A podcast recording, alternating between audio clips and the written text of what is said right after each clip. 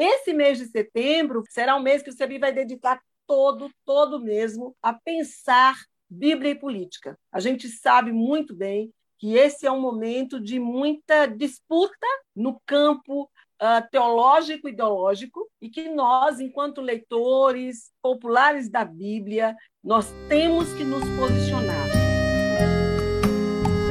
Então, é urgente a gente resgatar o pensamento de um teólogo que eu tenho muita intimidade, que é o reverendo John Wesley, que ele diz assim, ó, pobreza não é culpa, pobreza é injustiça. Aos homens comprou